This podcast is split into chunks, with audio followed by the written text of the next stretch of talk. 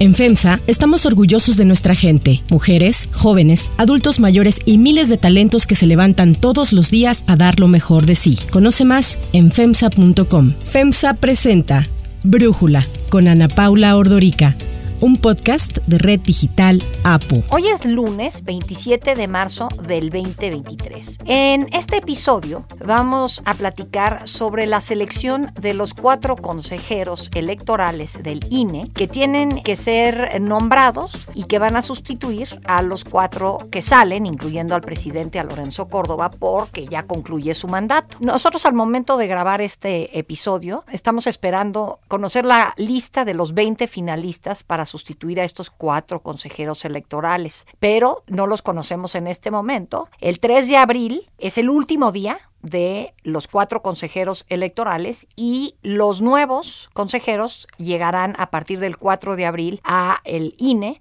por un periodo que concluirá el 3 de abril del 20 32. El proceso ha sido muy largo. Empezó el 23 de febrero cuando quedó conformado el Comité Técnico de Evaluación con siete personas, tres elegidos por la Junta de Coordinación Política de la Cámara de Diputados, dos por la Comisión Nacional de Derechos Humanos y dos más por el INAI. La función de este comité es evaluar y proponer a los aspirantes para ocupar cuatro lugares en el Consejo del Instituto Nacional Electoral, que va a dejar el actual presidente Lorenzo Córdoba, Margarita Favela, José Roberto Ruiz y Ciro Murayama. Este comité técnico de evaluación ha sido criticado porque algunos de sus integrantes son cercanos a Morena y al gobierno federal, porque precisamente fue la Junta de Coordinación Política de la Cámara de Diputados, que encabeza el morenista Ignacio Mier, quien los designó sin el consenso del resto de los partidos.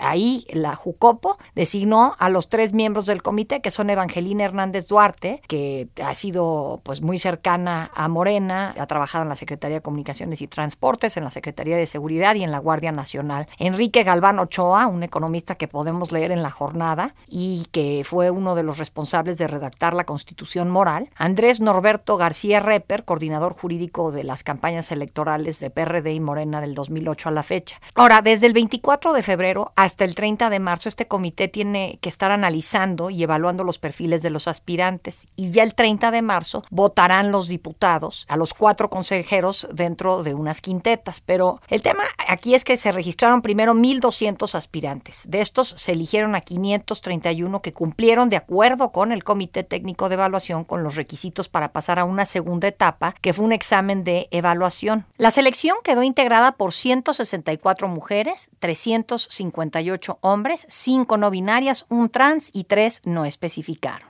Esta selección generó dudas y señalaron al comité de opacidad. A todos y cada uno de los aspirantes les queremos dar el mensaje de que estamos siendo muy cuidadosos y respetuosos con la información que recibimos de ellos y cuidando sus perfiles. Y Entre los que no fueron elegidos está la actual consejera del INE, Carla Humphrey, la esposa del ex titular de la UIF, Santiago Nieto. De acuerdo con el Comité Técnico de Evaluación, los consejeros electorales no podrán reelegirse ni ocupar el cargo por más de nueve años. No pueden ser elegidos por segunda ocasión para ocupar un cargo en el Consejo General del INE para el periodo que comprende del 4 de abril de 2032, ya que esto consistiría en una reelección y además ocuparían el cargo por más de los nueve años que se establecen en la Constitución. Esta decisión del comité fue avalada por el Tribunal Electoral del Poder Judicial de la Federación. Sin embargo, la consejera Humphrey no quedó contenta, no quedó conforme. A mí me parece que son cargos distintos las consejerías de la presidencia. Tan es así que la propia ley establece que el INE tiene órganos centrales y tanto la ley vigente hasta hace unos pocos días y la que está en vigor hoy establece que los órganos centrales del INE son el Consejo General del INE y la presidencia. El consejo del cual formo parte como consejera electoral, pero la presidencia, que claramente no formó parte al ser órganos distintos. La mitad de los aspirantes con el puntaje más alto han avanzado en el proceso. De los que obtuvieron el mayor puntaje, se seleccionaron a 100 aspirantes para ser entrevistados entre el 17 y el 22 de marzo. La quinteta para la presidencia del INE enfrentó al Tribunal Electoral y a la Junta de Coordinación Política porque el tribunal ordenó que esta quinteta fuera solo de mujeres. La Cámara acusó al tribunal de sobrepasar las funciones que le corresponden a los legisladores. El jueves pasado se reunieron magistrados del Tribunal Electoral e integrantes de la Junta de Coordinación Política y acordaron que la cuarta quinteta para ocupar la presidencia del INE fuera solo de mujeres. La quinteta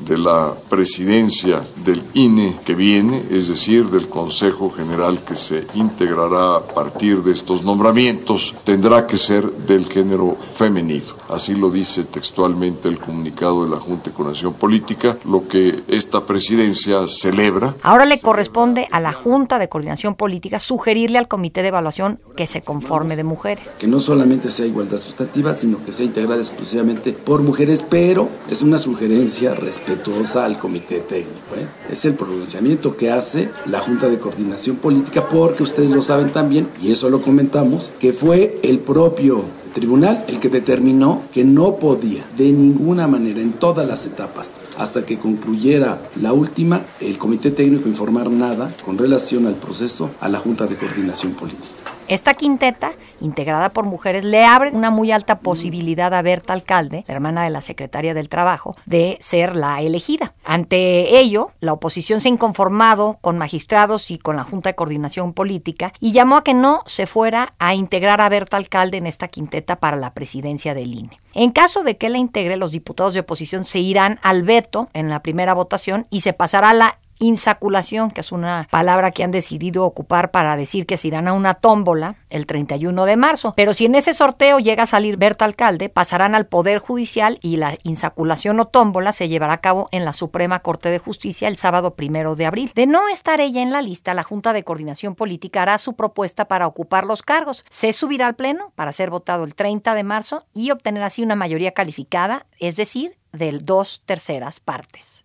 El análisis. Para profundizar más en el tema, le agradezco a Miguel Ángel Lara Otaola, doctor en integridad electoral, integrante del Consejo del Electoral Integrity Project y uno de los que ha participado en todo este proceso, platicar con nosotros. Miguel Ángel, ¿cuál ha sido tu experiencia en este proceso? ¿Cómo lo has sentido? ¿Qué has opinado? Muchísimas gracias, querida Ana Paula. Un saludo. Pues yo creo que empezaría con una precisión de las etapas que vivimos.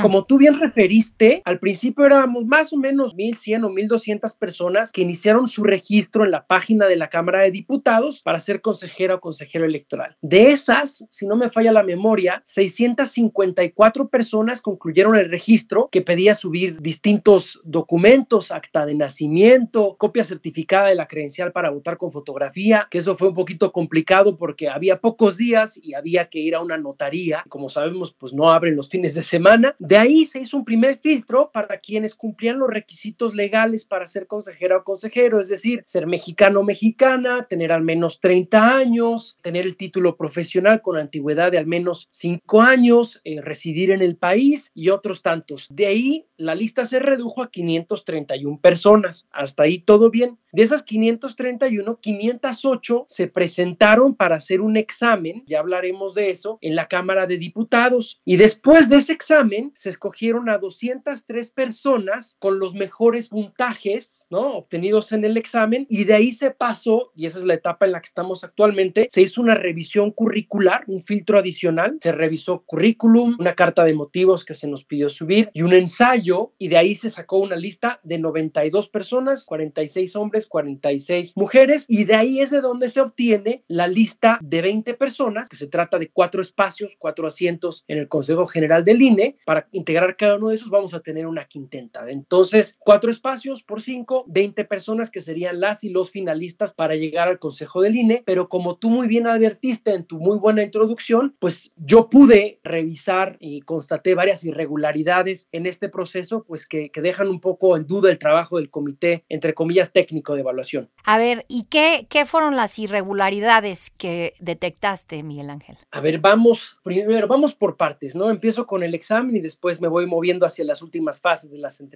En el examen 1, falló el sistema de cómputo. Se utilizaron las tablets que tienen las diputadas y diputados ahí en el Pleno. Muchos no pudieron empezar a tiempo hasta media hora después. En mi caso, la captura se interrumpió seis veces, pero digamos, eso lo podemos atribuir a un fallo técnico. Esa es una. Dos, los aciertos del examen no se contaron bien. Hubo varios casos donde, por ejemplo, algún colega yo supe que tuvo 71 aciertos, pero le contaron 69 de, de un total de 80. Otro compañero tuvo 64, pero le contaron 63. Ellos solicitaron revisión por ese caso y se les dijo que no procede. Esa es otra irregularidad. Los revisores no, no respondieron adecuadamente a las solicitudes. En lugar de dar mayor detalle, simplemente o justificación, simplemente dijeron no procede. Las solicitudes fueron de varios tipos. Una de estas solicitudes era porque las preguntas del examen, o buena parte de ellas, estaban mal planteadas. Quiero decir aquí como contexto que las preguntas no fueron elaboradas por una institución académica, por una universidad o ni siquiera especialistas en evaluación. Y el resultado de eso, que es otra irregularidad, es que las preguntas fueron ambiguas.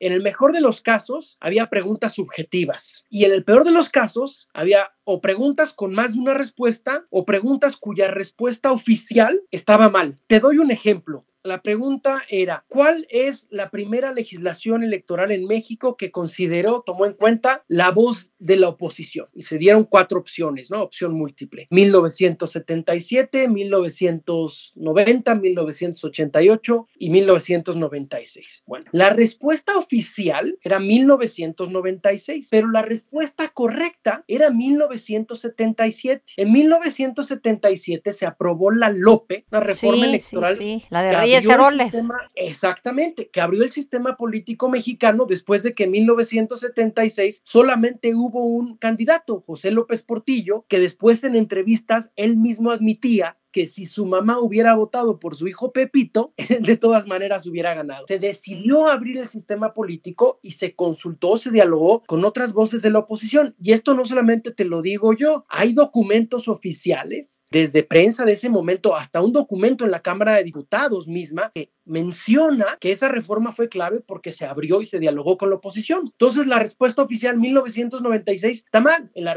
en la reforma del 96 también se incluyó la oposición, pero la primera fue 1977. Y pues creo que todos sabemos que 1977 ocurrió antes, 19 años antes, Ah, sí. de 1996, ¿no? Sí. Y así hay, así hay muchas, este, muchas preguntas. Eh, ¿Qué otra irregularidad he visto? Les comentaba yo que hay un filtro, ¿no? Este, se, se, escogieron, entre comillas, los mejores y después se hizo una evaluación curricular. El peso para esta evaluación era 40% el currículum, o sea, la trayectoria profesional, Ajá. 30% la carta de motivación y 30% el ensayo pues a mí me llama mucho la atención porque la exposición de motivos es personal, o sea, y eso no debería ser evaluado. O sea, las razones de Ana Paula no deben de pesar más que las razones de Miguel Ángel para ser consejera, consejero. Algunos lo, lo haremos por amor a la patria, otros lo harán por su pasión por el derecho electoral, qué sé yo, pero eso, otorgar un puntaje a eso es completamente subjetivo. Además, viendo los resultados, ¿no? De quienes pasaron los 92, los criterios de evaluación no necesariamente se respetaron. Un par de criterios son autonomía e independencia de las personas y otro es su trayectoria profesional. Y ahí tú ves en la lista de 92 que hay personas con nada o poca experiencia electoral y, por ejemplo, ni una sola publicación en la materia, ni un blog en la página del barrio, ¿no? Yo ahí los invito a googlear a las y los aspirantes.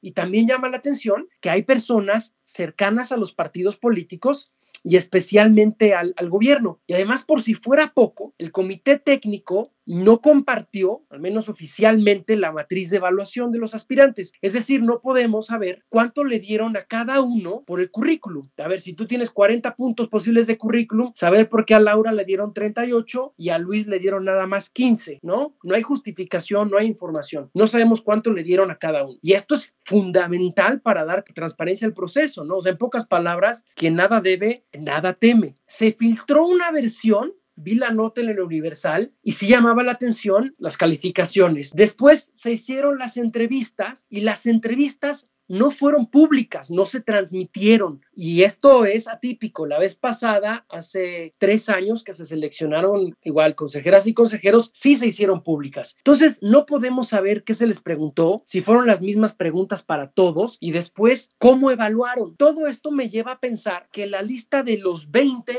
las 20 personas finalistas para ocupar los cuatro lugares, pues no necesariamente va a ser con los perfiles más técnicos. Ya las etapas anteriores han dejado atrás personas con mucho conocimiento y mucha trayectoria en materia electoral. Es decir, por ejemplo, vi en la última etapa una magistrada, una magistrada es una jueza en materia electoral, que por su trabajo y por su trayectoria, pues se sabe al derecho y al revés la constitución, la ley general de instituciones y procedimientos electorales, y ella, por ejemplo, quedó fuera, mientras hay otras personas que pues yo creo que nada más conocen en su casa, que siguen ahí. Entonces, pues ya sabes, ¿no? Como dicen, si camina como pato, suena como pato, grazna como pato, pues ha de ser un pato, ¿no? Entonces sí hay muchas irregularidades en, en este proceso, la verdad, y es un proceso que debería ser fundamental totalmente transparente y certero, porque pues no estamos hablando de, la, de la selección para el partido de fútbol del barrio, sino el Consejo General del INE. Claro. Ahora, hay quien dice que, a ver, el plan A del gobierno eh, respecto al INE era hacer las modificaciones constitucionales para, pues ahora sí que prácticamente desaparecer al INE, ¿no? Porque lo entregaba a, la Secretaría de Gobernación. Eso no pasó en la Cámara de Diputados, no lograron los votos suficientes que requiere cualquier modificación constitucional y entonces se llegó el plan B. El plan B, pues estamos a la espera de que defina la Suprema Corte si es constitucional o no. El plan B le quita presupuesto al INE, no lo desaparece, pero lo cercena de alguna manera. El plan C me lo han descrito como que sería dejar al INE sin sus cuatro consejeros o hacerlos afines a Morena. Voy a proponer que sea el pueblo el que elija a los consejeros electorales y a los magistrados de manera directa. ¿Por voto? Con voto abierto. Y pues en este proceso estamos y creo que de esto es de lo que estamos platicando. ¿Te hace lógica esto, Miguel Ángel? Eh, pues sí, mira, siguiendo la, el orden de ideas, el plan A no se dio porque se necesita para reformar la constitución dos terceras partes de la Cámara de Diputados. Son 500 diputadas y diputados. Necesitas 330 votos. No los reunían. Entonces, el plan B, solo como era un cambio legal y no constitucional, requería una mayoría simple, o sea, 50% más uno, o sea, 251 de 500. Ese sí pasó y, y aprovecho para decir que hay algunos aspectos, no todos, pero sí algunos aspectos del plan B que preocupan, principalmente el siguiente. El INE tiene oficinas en todo el país, oficinas centrales en, Tlalpan, aquí en la Ciudad de México, luego 32 oficinas, juntas locales en cada uno de los estados, de las entidades federativas, y luego 300 juntas distritales en cada uno de los 300 distritos electorales del país. Pues esas juntas son las que hacen buena parte del trabajo logístico organizativo del INE. Eh, identifican dónde se van a, y bueno, y montan dónde van a estar las casillas, capacitan a las ciudadanas y los ciudadanos, vigilan, depuran, actualizan el el padrón electoral, se cargan de la educación cívica, etcétera, etcétera. Y el plan B, estas oficinas distritales, estas juntas distritales, las reducen a su mínima expresión, le quitan muchísimo personal, las vuelven oficinas temporales solamente con una persona, eh, pero con las mismas funciones. Entonces, a mí me preocupa, pues no solamente la, carga de trabajo, por supuesto, sino que simple y sencillamente no se van a dar abasto y eso compromete la calidad de la, de la elección. Habiendo dicho esto, el plan C. A mí lo que me preocuparía, hablamos de los filtros, ¿no? De mil fueron a 650, 650, 531, 508, 203, 96, 20.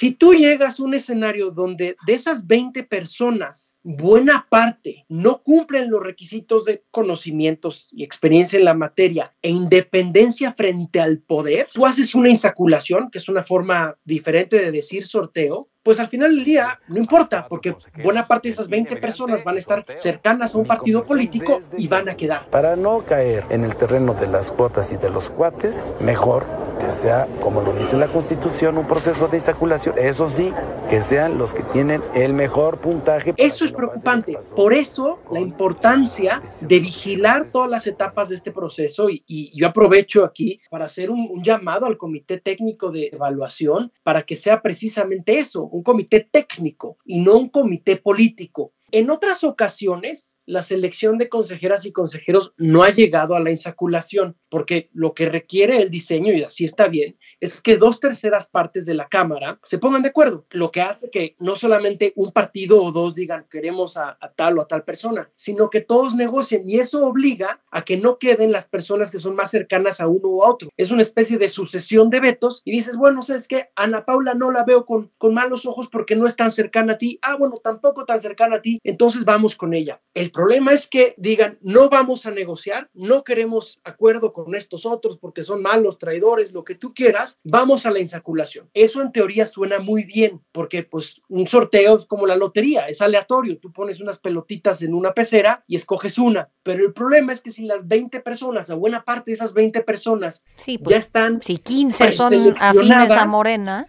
la, la, probabilidad de que de esos 15, 4 salgan eh, sorteados, pues es mucho mayor a que los otros 5. Claro, y yo sí veo en las listas en estas 92 personas que, como decía, se ha dejado atrás a personas muy talentosas, brillantes, con muchos años de experiencia, pero también con aportaciones. Son personas que, hemos leído en diarios, que organizan talleres, que organizan campañas de educación cívica. Hay profesores de derecho electoral, constitucional, que han quedado fuera, la magistrada que te refería, mientras hay otras personas que, pues quizás tienen algo de experiencia electoral, pero pues no, no, no han sido muchas sus aportaciones u otros que ni siquiera tienen la experiencia. Pero además, como decía, no solamente se trata de los conocimientos, digamos, académicos, sino fundamentalmente tener imparcialidad e independencia. Esto es importante no solamente para la legitimidad de este proceso, sino para la credibilidad del INE y la credibilidad de las, de las elecciones. Y esto le conviene a todos los partidos políticos, incluso a los ganadores. Un partido político que gana la presidencia de la República o la senaduría o una diputación o la mayoría, le interesa haber ganado un proceso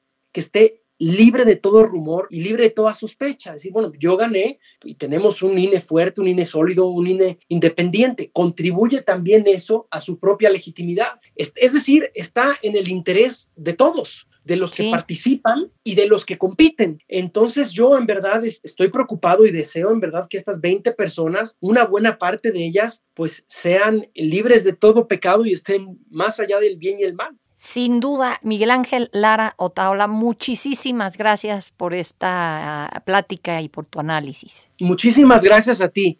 Un saludo. Si te gusta escuchar Brújula, te invitamos a que te suscribas en tu aplicación favorita o que descargues la aplicación Apo Digital. Es totalmente gratis y si te suscribes será más fácil para ti escucharnos. Además, nos puedes dejar un comentario o calificar el podcast para que sigamos creciendo y mejorando para ti. Para cerrar el episodio de hoy los voy a dejar con música de Mariah Carey.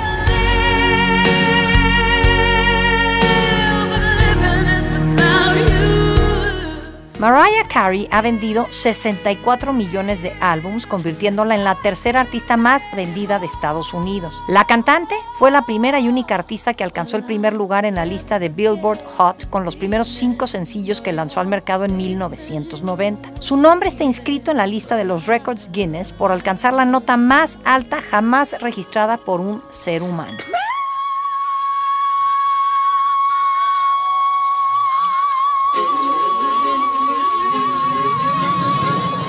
Hoy, lunes 27 de marzo, Mariah Carey está celebrando su cumpleaños número 53.